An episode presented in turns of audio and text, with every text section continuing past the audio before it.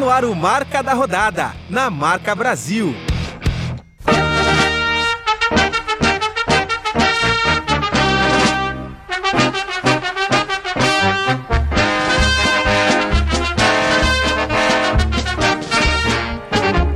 Salve, salve, senhoras e senhores! Muito boa noite a você que nos ouve aqui na Rádio Marca Brasil.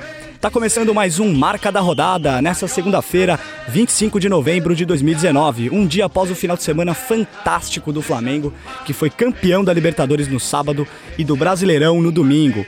Eu sou Rodrigo Martinez e trago aqui comigo no estúdio sempre ele, o moleque rabiscante, Thiago Razeira. Boa noite, Thiagão. Boa noite, Rodrigo. Boa noite a todos. E também com a gente aqui, mais uma vez, Cláudio Anastácio Júnior, menino rabisqueiro. Boa noite, Claudião. Boa noite, Rodrigo. Boa noite, Thiago. Boa noite a todos. E lá na mesa de som, fantástico, como sempre, o Lionel Messi da Operação de Áudio, o Rafael Padovan. Boa noite, Padovan. Você também, lembrando que você também pode acessar a nossa, o nosso conteúdo no Spotify e no Deezer via podcast. Padovan, sobe a trilhinha pra gente, por favor. Vamos aos destaques da 34ª rodada do Campeonato Brasileiro. Flamengo tem final de semana mágico e é campeão da Libertadores e Brasileiro em menos de 24 horas. Palmeiras perde do Grêmio em casa e dá adeus à briga pelo título. Santos goleia Cruzeiro na Vila e se garante na fase de grupos da Libertadores. Botafogo bate o Corinthians por 1 a 0 e respira na tabela. O primeiro jogo que aconteceu nesta rodada, em que o Flamengo se sagrou campeão brasileiro de 2019, não aconteceu neste final de semana, como tradicionalmente acontece, é, aconteceu na, no dia 13 de novembro, há quase duas semanas, e esse resultado, na, na, ocasião, não significou muita coisa, foi um empate que significou mais um pontinho na, da caminhada do Flamengo rumo ao título, mas nesta rodada de ontem, foi um resultado que, colocando ele junto aos outros resultados da rodada, significou o título, já que o Palmeiras não ganhou seu jogo e com, esse, com essa conjuntura o Flamengo acabou campeão brasileiro ontem sem entrar em campo. Thiago. Então, o Flamengo, que é campeão brasileiro, se torna o primeiro time desde 1963 a ganhar nacional e a Libertadores no mesmo ano, desde o Santos da época de Pelé, que isso não acontecia. Ao meu ver, foi o final de semana mais mágico da, trajetória rubro-negra, porque esse time veio bem consolidado e superou o atual campeão da América. Além disso, em um final de semana enlouquecedor para a nação rubro-negra, que fez uma festa maravilhosa, conseguiram conquistar esse brasileiro com méritos e a Libertadores com méritos também. É, e falando agora desse jogo que foi antecipado, foi um jogo magnético do Maracanã, um jogo com viradas. O Flamengo e o Vasco empataram em 4 a 4 no Clássico dos Milhões. Nesse jogo antecipado, Cláudio, foi um, praticamente um, um jogo que pode definir o que foi esse ano do Flamengo. Um jogaço, o Flamengo tomou muitos gols, mas fez também. E o, e o Vasco que se superou a níveis é, impensáveis, né? Bom, é, para mim o melhor jogo do campeonato, sem dúvida alguma. Um 4 a 4 maravilhoso. O Flamengo fez o primeiro gol com um minuto de jogo com o Everton Ribeiro, tomou a virada, depois conseguiu o estado e o Vasco acabou buscando empate no finalzinho, aos 93 com o Ribamar. Um jogaço que define muito o que é o Flamengo, que é a intensidade, que é a movimentação do meio campo para frente. Flamengo campeão com todos os méritos. Parabéns ao, ao time do Jorge Jesus que mereceu os dois títulos e se superou aí na, na Libertadores também, que perdia o jogo até os 48. Thiago. O Vasco também fez um dos seus melhores jogos no ano. O Luxemburgo deixou o time bem aguerrido e não querendo deixar de lado a exaltação do Flamengo por conta do título, mas o Vasco encarou esse jogo com seriedade e o Flamengo encara todos os jogos com muita seriedade. É, e o Flamengo nesse, nessa partida fez o seu pior, teve o seu pior desempenho defensivo, tomou quatro gols em um jogo, isso não tinha acontecido em nenhuma outra ocasião no ano, mas mesmo assim fez muitos gols e o jogo foi muito bom, aconteceu há, há duas semanas, mas não podemos deixar de incluí-lo nesta rodada 34, que foi a rodada em que o Flamengo conquistou o título com o resultado do jogo do Palmeiras. O jogo, agora sim, da rodada de 34, mas que aconteceu ontem, domingo, às 4 horas, o Atlético Mineiro colecionou chances perdidas no Mineirão, teve dois gols anulados no jogo e perdeu do Atlético Paranaense por 1 a 0 com um golaço do atacante Vitinho no fim do jogo, Cláudio. Bom, o Atlético Mineiro é, criou bastante chances no, no jogo, teve chance de, de sair à frente, teve dois gols anulados, como você, como você lembrou. E o Atlético Paranaense foi eficaz, né? Como sempre. É um time bem constante, que mesmo depois da, do título da Copa do Brasil, que a gente pensou que ia dar uma, uma baixada, uma relaxada, veio, tomou o G6, agora é quinto colocado do campeonato. E faz o campeonato brilhante. É muito melhor do que o esperado pelo, pelos torcedores rubro-negros. Exatamente, essa vitória do Furacão mantém o time no G6, que tá, tem uma vaga a mais ainda no, no para a vaga direta da Libertadores, com o título do Flamengo e o título anterior do Atlético. E o Atlético Mineiro, o Galo, que não se livra totalmente do risco de rebaixamento. E ainda dependendo do resultado de hoje, de um jogo de mais tarde entre Fluminense e CSA, o Galo pode ficar até 3 pontos do Z4, Thiago. Muito pouco para um time que no início brigava pelo G4 e chegou até as semifinais da Sul-Americana. E bom, com o Mancini no comando, foram nove partidas disputadas com duas vitórias, quatro empates e três derrotas, ou seja, 10 pontos conquistados de 27. É muito pouco. e o Galo continua com esse baixo rendimento e ainda tem 1% de chance de, cair.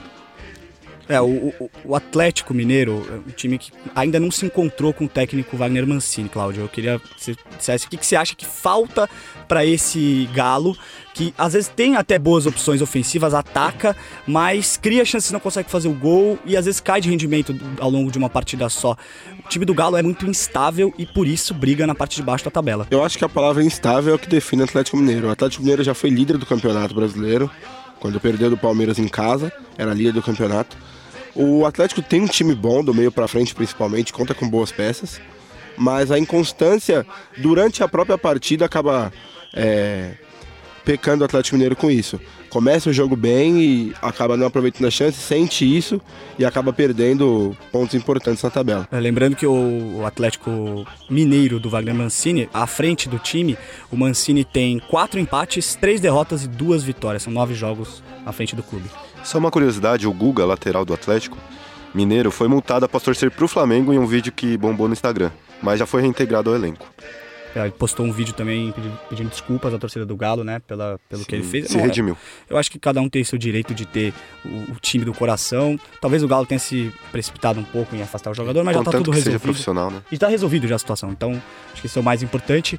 E o melhor jogo da rodada 34 do Brasileirão, a gente falou que foi Flamengo e Vasco 4 a 4 mas é, ontem, às 4 horas da tarde, é, o jogaço que aconteceu nessa rodada foi o do Serra Dourada, onde o Goiás venceu o Bahia por 4 a 3 no confronto direto, as duas equipes estão ali pertinho na tabela. E eliminou as chances remotas de rebaixamento que ainda tinham é, do Goiás e do. O Bahia também tem uma certa chance remota, praticamente não existe, mas eliminou qualquer chance e acendeu pro time goiano uma pequena luz no fim do túnel na briga pelo G8, Cláudio. Bom, o time goiano que está a seis pontos do Corinthians é difícil, né, de chegar, mas ainda é matematicamente possível. Quatro pontos? Quatro, quatro pontos, perdão. É matematicamente possível porque o Corinthians vem numa inconstância grande. O Goiás que aproveitou suas chances no ataque e teve chance de fazer mais gols, teve bola no travessão no primeiro tempo. É, meu destaque para o Goiás é mais uma vez o menino Michael, que vem jogando fino da bola, fez gol ontem, foi para cima do lateral, teve uma jogada maravilhosa, aquele entola pro lateral do Bahia, quase faz um golaço. E aquele domínio de letra também. Domínio de letra, ele tá ousado, tá rabo esquerdo igual o Thiago. Então o time do Goiás, se conseguir manter essa constância no, nas últimas quatro rodadas, pode tentar beliscar uma Libertadores aí. É, o, o Cláudio já comentou aqui no Marca, inclusive, que o Goiás é muito forte em casa, né, e tem é, mais chances que o Bahia, na, na opinião do Cláudio, inclusive dado aqui no programa, de chegar ao G8. Agora é G8, mas zona de classificação para Libertadores. Isso se confirma agora, Cláudio, com esse resultado? O Goiás tem ainda um alento, uma chance para chegar nessa na classificação para Libertadores? Sim, se é, o problema do Goiás é fora de casa. Se conseguir melhorar os resultados fora de casa, eu acho que pode beliscar essa vaguinha aí. Tem mesmo. 12 pontos em disputa e o Goiás está 4 atrás. É perfeitamente possível, sim, difícil, sim. mas é possível, né, Thiago? É, bom, ao final do campeonato ninguém previa que esses times teriam forças para figurar no G8. Mas o, eu quero ressaltar também a campanha do técnico Ney Franco, mostrando que são dois times fortes em casa, tanto Bahia quanto Goiás, e que vão brigar na primeira página da tabela se manterem os seus principais jogadores. Que no caso, além do Michel por parte do Goiás, por parte do Bahia eu encaro como Gilberto, o Gibagu, que passou de terceira opção no Banco de São Paulo, artilheiro no Bahia com 12 gols e 3 assistências. E o Michel, a atual, atual revelação do campeonato, tem 8 gols e 4 assistências. É, foi um jogaço, um 4 a 3 é, não o jogaço da rodada, a gente falou foi 4 a 4 mas esse jogo pro final de semana com certeza foi o destaque. E na sequência também acontecendo no domingo às 7 horas, é, no Tamalá da Cá, lá no Beira Rio, em Porto Alegre, o Inter e o Fortaleza empataram em 2 a 2 e mantiveram suas posições na tabela. Ninguém subiu nem desceu. O Inter segue embolado na disputa do G6 ali com o Corinthians, com o São Paulo, até um, de certa forma o Grêmio também que está um pouco à frente, mas perdeu a chance de colar no São Paulo que é o sexto e nesse momento o Colorado está indo para a primeira fase da Libertadores e não para a fase de grupos, Thiago. Bom, o Colorado ele ainda depende dos seus principais jogadores, principalmente após a entrada do Zé Ricardo, que são os mais experientes, Guerreiro e D'Alessandro, que jogaram muito bem ontem. Guerreiro poderia ter se consagrado com um hat-trick, mas isso só não se confirmou porque o Rogério Ceni deu um nó tático no Zé Ricardo jogando fora de casa. E, bom, esse espírito de vencedor do time do Fortaleza fez com que o Inter não desempenhasse o seu melhor futebol até desperdiçando um, pênalti no final da partida com a defesa do Marcelo Lombo. Bom que você falou de espírito de vencedor do Fortaleza, que é exatamente esse meu destaque, a valentia do Fortaleza no jogo. Eles jogaram mais uma vez de igual para igual contra um time grande, fora de casa, já aconteceu em situações em casa também. Mas o Fortaleza ficou à frente do placar duas vezes e mesmo finalizando menos que o Inter no jogo, quando chegou foi preciso e perigoso. Cláudio. Bom, Fortaleza que fez um partidaço no, no Beira-Rio ontem, saiu à frente duas vezes, teve a chance do pênalti no final, foi desperdiçado, uma defesaça do Lomba, um pênalti bem batido. Fortaleza que parece que tem um casamento perfeito com o Rogério Senna, né?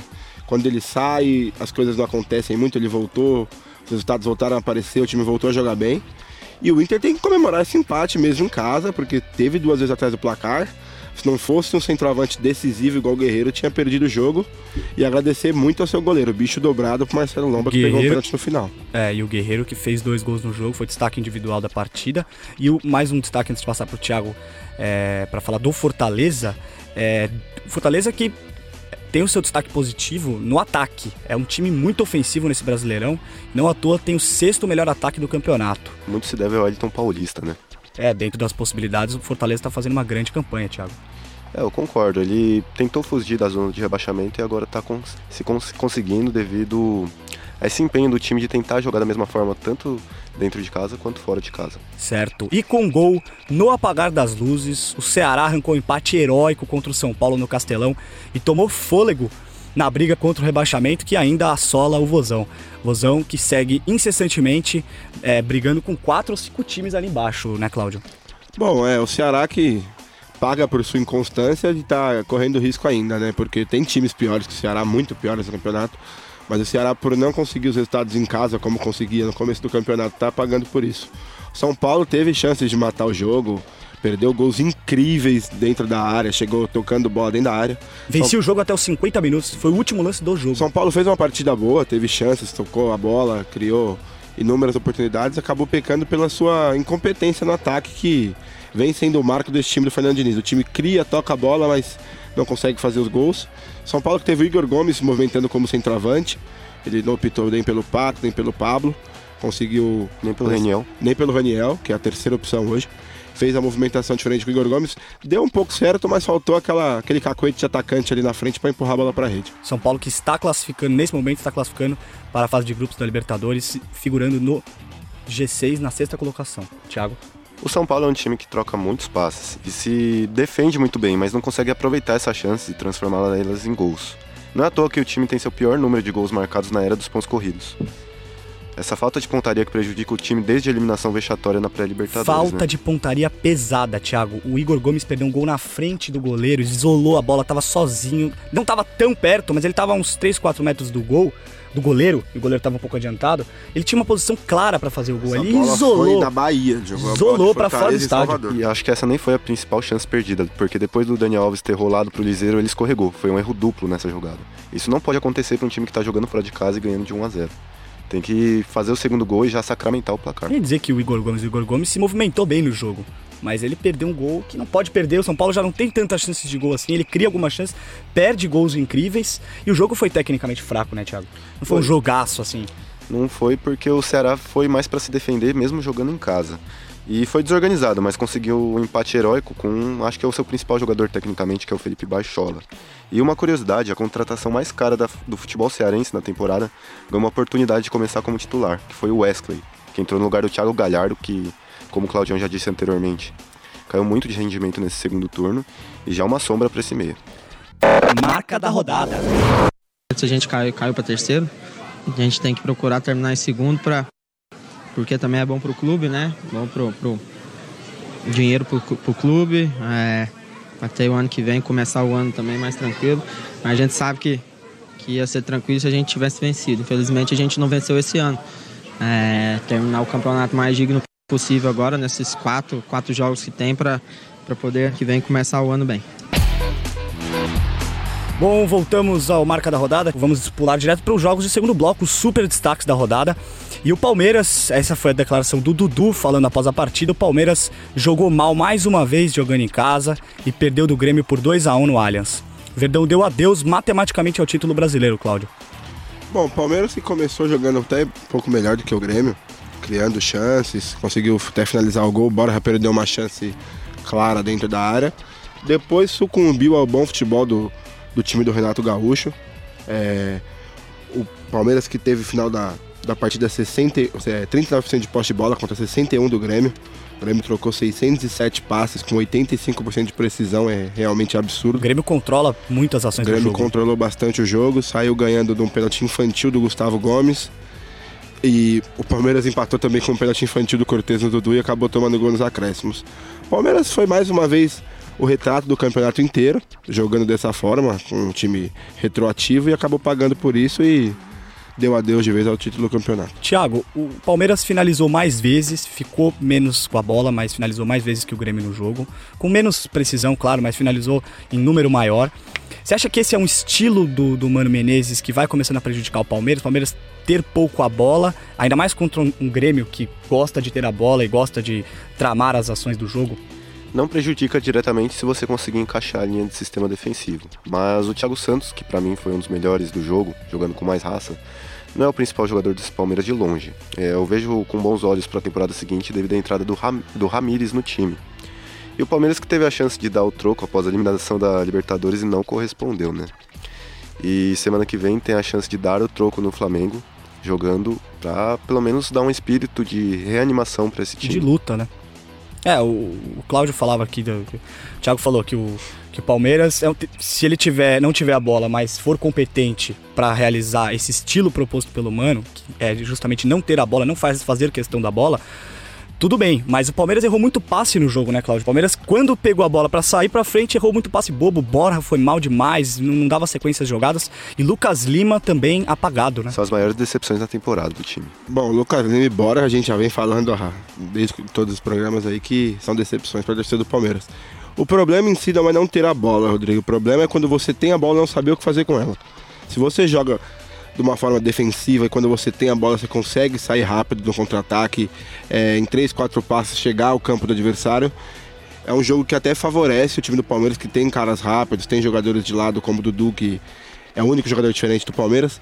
Isso até seria bom, mas o Palmeiras, quando tem a bola, não consegue dar esse dinamismo necessário para o contra-ataque e acaba ficando um pouco a bola e quando tem, não, não levando perigo ao adversário. Isso acaba sucumbindo a qualquer adversário que tem um pouco mais de qualidade que jogar contra o Palmeiras. É, o Grêmio é um time de muita qualidade.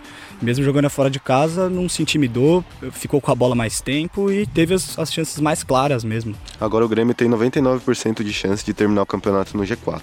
Promessa é dívida pro Renato Gaúcho. E já está garantido na Libertadores do ano que vem, independentemente se vai ser primeira fase ou fase de grupos direto, mas já está devidamente classificado o time de Renato Gaúcho. É, o Renato, que só para constar, o Renato fez uma mexida muito certeira no jogo. Ele colocou o PP, que teve estrela e fez o gol da vitória. Um golaço, né, de cavadinha por cima do goleiro que foi convocado para a seleção, o Everton. Um golaço. O PP parecia que é, era veterano, saiu de cara com o Everton, deu uma cavada linda. É um menino da base do Grêmio, mais um aí da base do Grêmio que vem se destacando no profissional. E o Palmeiras ficou devendo mais uma vez. Cláudio, queria só deixar uma pergunta para mesa aqui, para nós todos e para os ouvintes.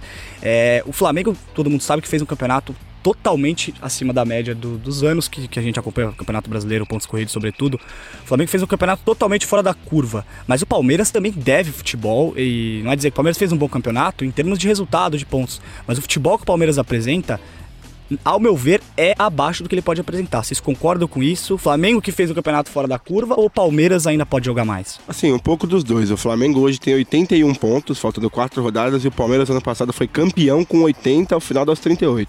Então o Flamengo de fato faz um campeonato fora do normal, mas o Palmeiras deve, em questão futebol, a qualidade de jogo, sim. Resultado não é tão, tão abaixo do, dos outros times, mas em relação a futebol com o time que tem, o Palmeiras está devendo muito e com o elenco que tem também, né? Virada e goleada na Vila. Esse é nosso segundo super destaque do marca de hoje. O Santos saiu atrás, mas se manteve muito ofensivo no jogo, organizado no ataque e virou a partida para 4 a 1 em cima do Cruzeiro. Excelente resultado para o Peixe, que assumiu a segunda colocação, tirou lá do Palmeiras, que com a derrota foi para terceiro. É, com a mesma pontuação, ele segue com 68 ali é, junto ao Palmeiras, mas assumiu a segunda colocação, que é importante também, né, Thiago? Bom, méritos ao São Paulo que pode garantir o vice-campeonato e vem adiantando cada vez mais as suas linhas e jogando com verticalidade. Bom, ele estudou o time do Cruzeiro que colocou o Felipe Jonathan na lateral e somente o Alisson na contenção de primeiro volante.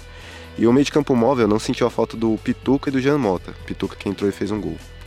Por outro lado, o Abelão vem se desdobrando para encontrar o melhor do Cruzeiro, que dessa vez jogou num 4-2-2-2 sem entrosamento nenhum, porque Thiago Neves e Robinho não criaram chances efetivas de gol e, consequentemente, o Sassá não fez um bom pivô e nem o David partiu num contra O Cruzeiro vinha de uma boa fase, alguns jogos, 10 jogos já sem, sem derrota, mas ele também não vinha tendo dificuldades para fazer gol, a gente comentou isso aqui no Marca. E esse resultado de goleada que o Cruzeiro sofre foi péssimo para a Raposa. Cláudio. Agora aumentou sua chance de cair de 31% para 41%, desculpa interromper. Tá difícil pro Cruzeiro. Bom, o Cruzeiro que vinha, né, sem perder, mas também não ganhava muitos jogos. A gente comentou aqui nos outros programas que era muito, muitos empates.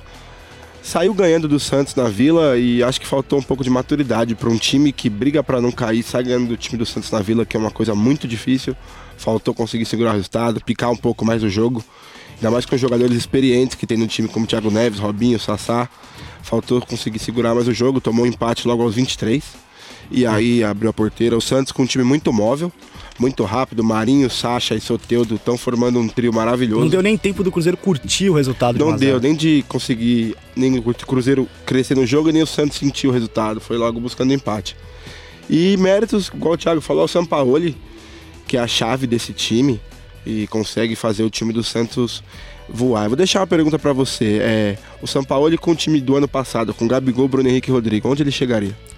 Provavelmente chegaria longe. O São Paulo que segue sendo o técnico que mais venceu à frente de uma equipe nesta edição do Brasileiro. Ele tem 20 vitórias em 34 jogos. O Jorge Jesus é o segundo desse ranking, tem 10 jogos a menos, claro, chegou depois no, na, na temporada, mas tem 19 vitórias em 24 jogos, Thiago.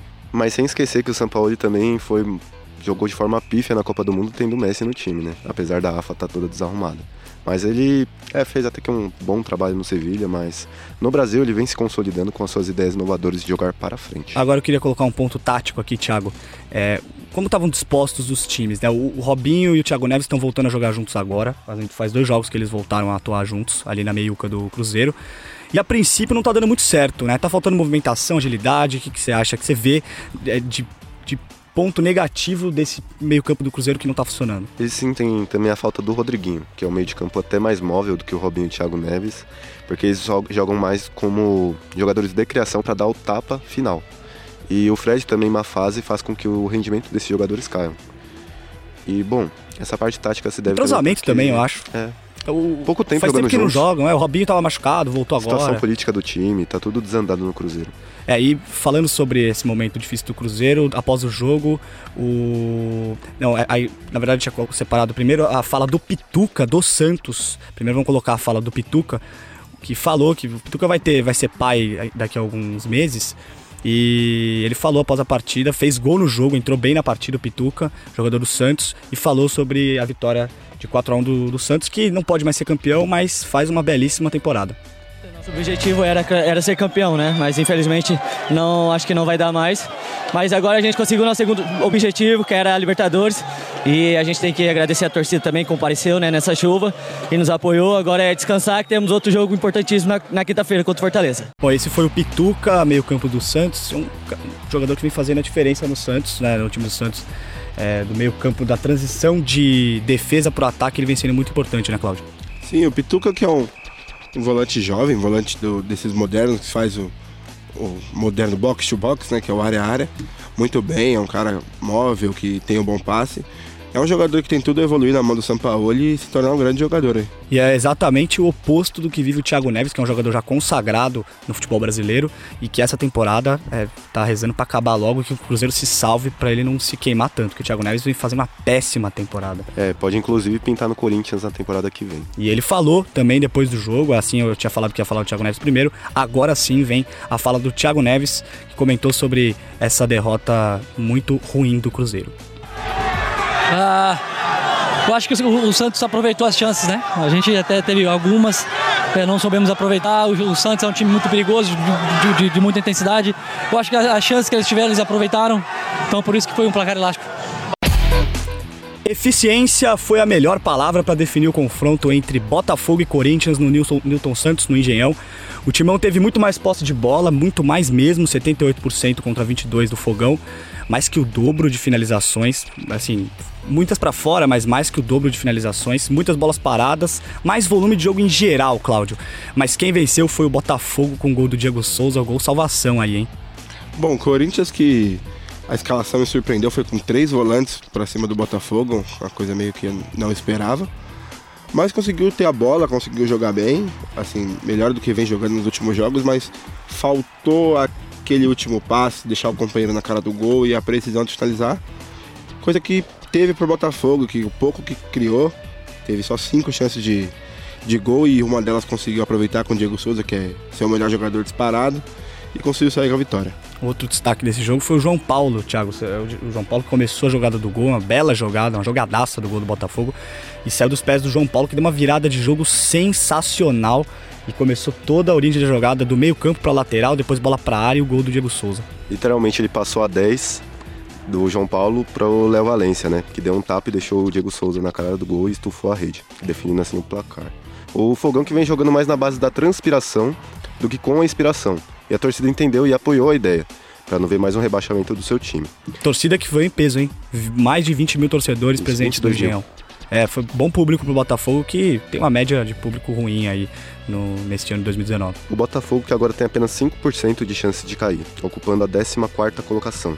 E falando um pouquinho sobre o Corinthians, o Corinthians com o Coelho mudou o seu, seu jeitão de jogar, né? E não é fácil essa transição com o campeonato em andamento. Ao invés de dar a bola para o adversário e priorizar a marcação, jogando no contra-ataque, o atual Corinthians tenta propor o jogo e fazer umas transições mais rápidas. Só que os jogadores não estão adaptados a isso e estão sentindo essa nova maneira de jogar. Como, por exemplo, Avelar, o Gustavo e o próprio Ramiro, também, que eu não entendi até agora o que ele está fazendo no time do Corinthians, não estão correspondendo. E aí o Timão pode até ter 72% de posse de bola, ter o triplo de finalizações com o adversário, como no caso foi 25 a 8, mas o Pedrinho não vai driblar o time todo e fazer o gol. Essa é a realidade do time do Corinthians o Thiago Nunes vai ter que trabalhar para conseguir mudar esse esquema. O Corinthians meio perdido no jogo, eu achei. O Pedrinho também teve finalização com o pé direito para fora. Não... Achei o Corinthians meio desatento no jogo. Ele conseguiu ficar com a bola, mas não conseguiu fazer nada com ela praticamente, Cláudio. Bom, o Corinthians que depende, como o Thiago falou, muito do, do Pedrinho, que hoje é a estrela do time, é o melhor jogador. Ele que vem jogando na sua posição, que é o que ele joga desde a base, que é no meio, como homem de criação, não como, como externo, como ele estava jogando com, com o Fábio Carilli. Vem jogando melhor, mas ainda depende muito só dele. E ele, por ser um, um menino, ainda um, um garoto, consegue chamar essa responsabilidade sozinho no time do Corinthians. Eu vejo com bons olhos essa mudança do, do estilo de jogo do Corinthians. Tudo bem que é o campeonato em andamento, fica um pouco difícil. Mas é acreditado, né? Quem tem a bola brinca, quem não tem corre atrás. Então o Corinthians tenta ter mais a bola, conseguir criar. Eu acho que falta precisão, porque dessas 25 chances, uma tinha que ter entrado ontem pelo menos para não ter saído com a derrota. Não adianta também tocar a bola muito atrás e não colocar a bola para frente, né? Exatamente como o Corinthians precisa muito. O Corinthians é um time muito fraco ofensivamente. Mais um jogo com problemas ofensivos. O Corinthians tem nove gols nos últimos dez jogos. A gente comenta aqui há, há um bom tempo já essa falta de gols do time do Corinthians, essa falta de criatividade do meio-campo para chegar ao ataque. E o Corinthians que perdeu sua primeira partida sob o comando do Coelho, que o Thiago comentava. É, então esse esse problema se deve porque não sabe se joga o Gustavo, o Love ou o Bozelli. Não tem posições fixas definidas. E aí sobrecarrega tanto o Pedrinho quanto o Matheus Vital na criação. O Timão, o Timão segue com boas chances matemáticas ainda de chegar à Libertadores. Por mais que seja a primeira fase, não a fase de grupos, ele tá ali com boas chances. A única tragédia que pode acontecer com o Corinthians é ele perder essa vaga pro Goiás, o que é, é improvável. Mas pode acontecer, né? É, no futebol tudo pode acontecer. O Goiás vem forte aí. Cláudio, mesmo com comentário do Corinthians Não. ou do Botafogo, porque o Botafogo fez um, um- um jogo. Não, não jogou bem, mas ganhou o jogo. Nessa altura do jogo, o Botafogo não pode se preocupar mais com tanto com atuação. É mais com ganhar os jogos É mesmo. mais exa- exaltar mesmo o, o Botafogo, a raça que vem mostrando o time, né? Por mais que o time não seja é, com um nível técnico muito alto, mas exaltar a transpiração dos jogadores, a torcida que foi ao estádio apoiando o time que não quer mais ver o time jogando a segunda divisão. E o trabalho do Valentim, que tenta fazer o melhor possível com os jogadores que tem. E você falou que o Botafogo que ele precisa de foco, que precisa de foco mesmo. Faltam quatro partidas. O Valentim falou sobre isso na coletiva de imprensa após a partida. Justamente, o Botafogo precisa pensar cada jogo agora. Ele tem quatro partidas para fazer os melhores resultados possíveis e conseguir se salvar do fantasma do rebaixamento. Fala o Valentim. A nossa conta são os três pontos contra a Chapecoense. Não vai nos livrar ainda, mas vai nos, nos aproximar ainda mais do objetivo que a gente quer. Não tem outra conta, não tem outra matemática, não tem pensamento em outro adversário. É um foco total na Chapecoense. Eu te falo de verdade mesmo que o nosso, o nosso dia a dia é voltado para isso, tá? Ou seja, a nossa partida mais importante é essa agora contra a Chapecoense. E com essa declaração do Alberto Valentim, técnico do Botafogo, que está tendo muita muitas dificuldades no seu trabalho à frente do fogão, nós fechamos o Marca de hoje.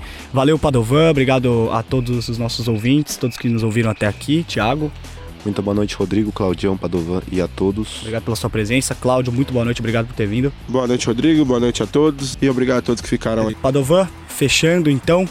Muito obrigado a todos que nos ouviram até aqui e até a semana que vem. Você ouviu Marca da Rodada com Rodrigo Martinez, Thiago Razeira e Cláudia Anastácio, aqui na Marca Brasil.